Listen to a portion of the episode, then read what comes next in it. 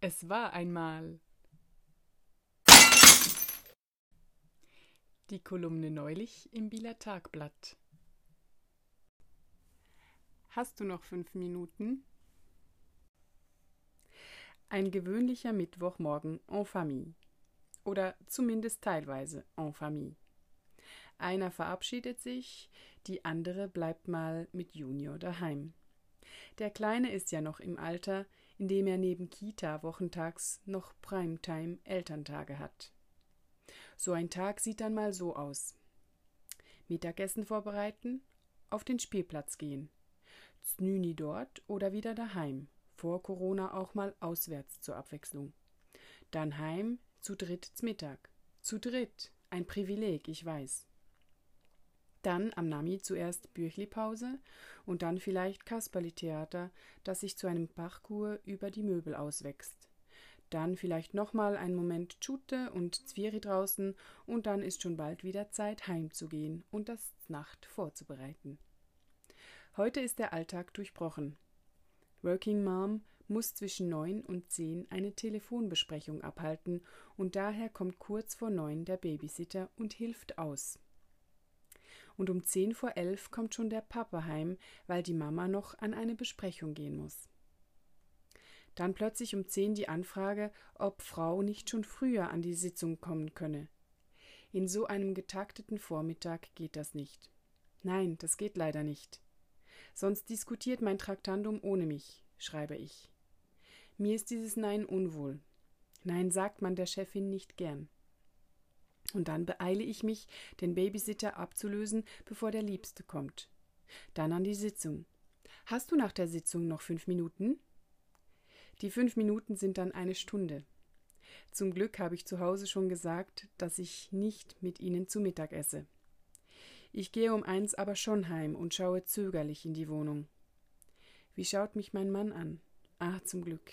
Er sitzt entspannt auf dem Sofa und liest sein Buch steht auf, als er mich sieht und freut sich, mich zu sehen. Willst du noch was essen? Was du uns vorgekocht hast, war super lecker. Merci, das wäre doch nicht nötig gewesen. Heute Abend koche ich.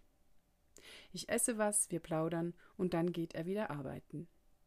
Wenn ich einen Partner hätte, der mir in solchen Familienarbeit-Balance-Momenten den sterbenden Schwan macht und mir zu verstehen gibt, wie er sich wahnsinnig aufopfern musste, damit ich arbeiten gehen konnte.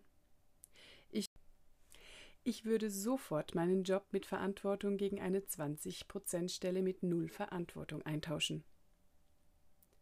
Das bestätigt auch eine Studie von Sotomo und Annabelle, die 2021 1000 Frauen zu ihrer Befindlichkeit befragten.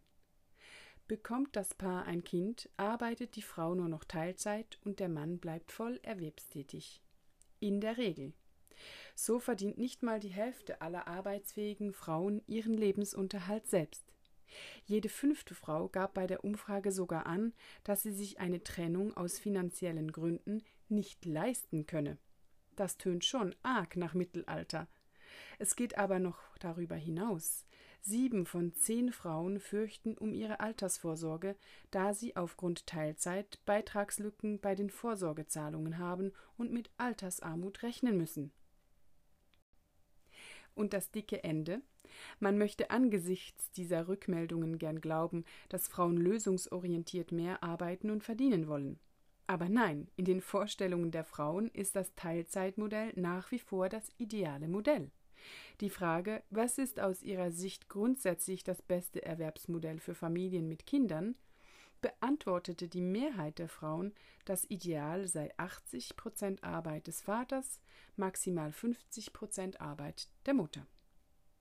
Und um die Mischung definitiv giftig anzurühren, melden 80 Prozent der Frauen zurück, sie würden an dem sogenannten Mental Load leiden, das ist die mentale Belastung, die Kindererziehung, Pflege von Angehörigen sowie Organisation und Planung von Haushalt und Familie verursachen. Way to go, Jane. Way to go.